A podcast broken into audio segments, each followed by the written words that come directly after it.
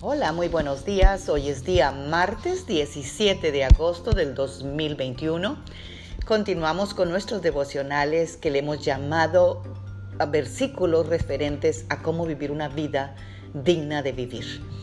Y el versículo de hoy es de Filipenses 2.15 que nos dice, para que nadie nos critique, llevemos una vida limpia e inocente como corresponde a hijos de Dios y brillemos como luces radiantes en un mundo lleno de gente perversa y corrupta. Amados guerreros y guerreras de Dios, Cristo en nosotros es la luz y Él quiere que nosotros iluminemos las tinieblas que han invadido este mundo.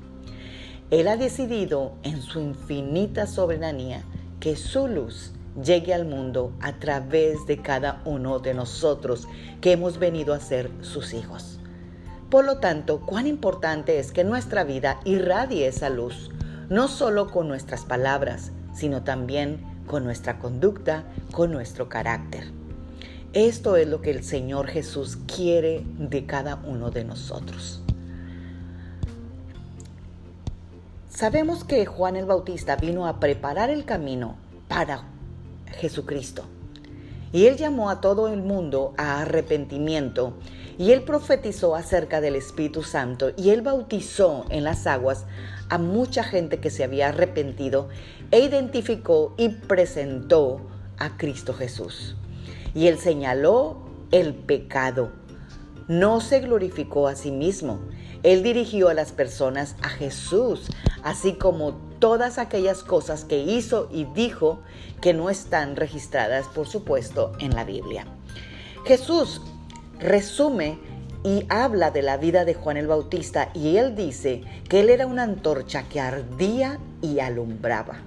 ¡Wow! ¡Qué palabras tan admirables son las que Jesús usa para describir a Juan el Bautista! Era una persona ah, admirable, maravillosa, en la que Jesús y Jesús espera que tú y yo seamos como Juan el Bautista. Es más, dice la palabra que de los profetas del Antiguo Testamento, el más grande de todos es Juan el Bautista. Es por eso que Jesús quiere que tú y yo seamos como Él. Dice la palabra, vosotros sois la luz del mundo. Una ciudad asentada sobre un monte no se puede esconder ni se enciende una luz y se pone debajo de un almud, sino sobre el candelero y alumbra a todos los que están en casa. Dios mismo quiere que una antorcha sea puesta por encima de todo. Él no quiere que estemos apagados, Él no quiere que estemos fuera de servicio, Él no quiere que estemos escondidos, Él quiere que alumbremos. Mucha gente por temor, por vergüenza, por solaridad al mundo, esconde lo que Dios le ha dado y tiende a poner un manto sobre su misma luz.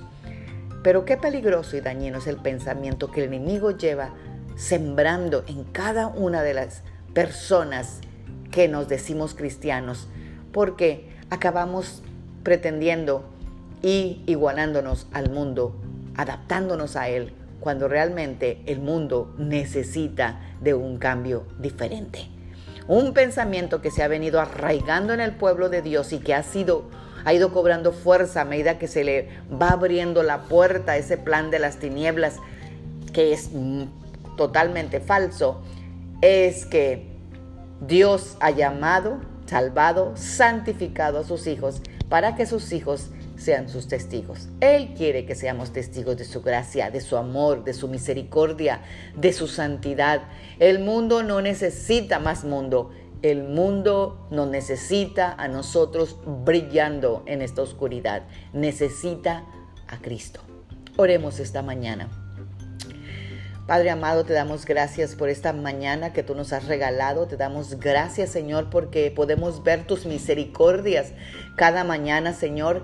Y, Señor, venimos pidiendo que el Espíritu Santo, por favor, nos dé discernimiento para no poder ser engañados por el plan del enemigo, para que nosotros nos asemejemos al mundo. Señor, tú nos has llamado a ser diferentes, a conquistar las tinieblas y a conquistar este mundo para tu reino, Jesucristo.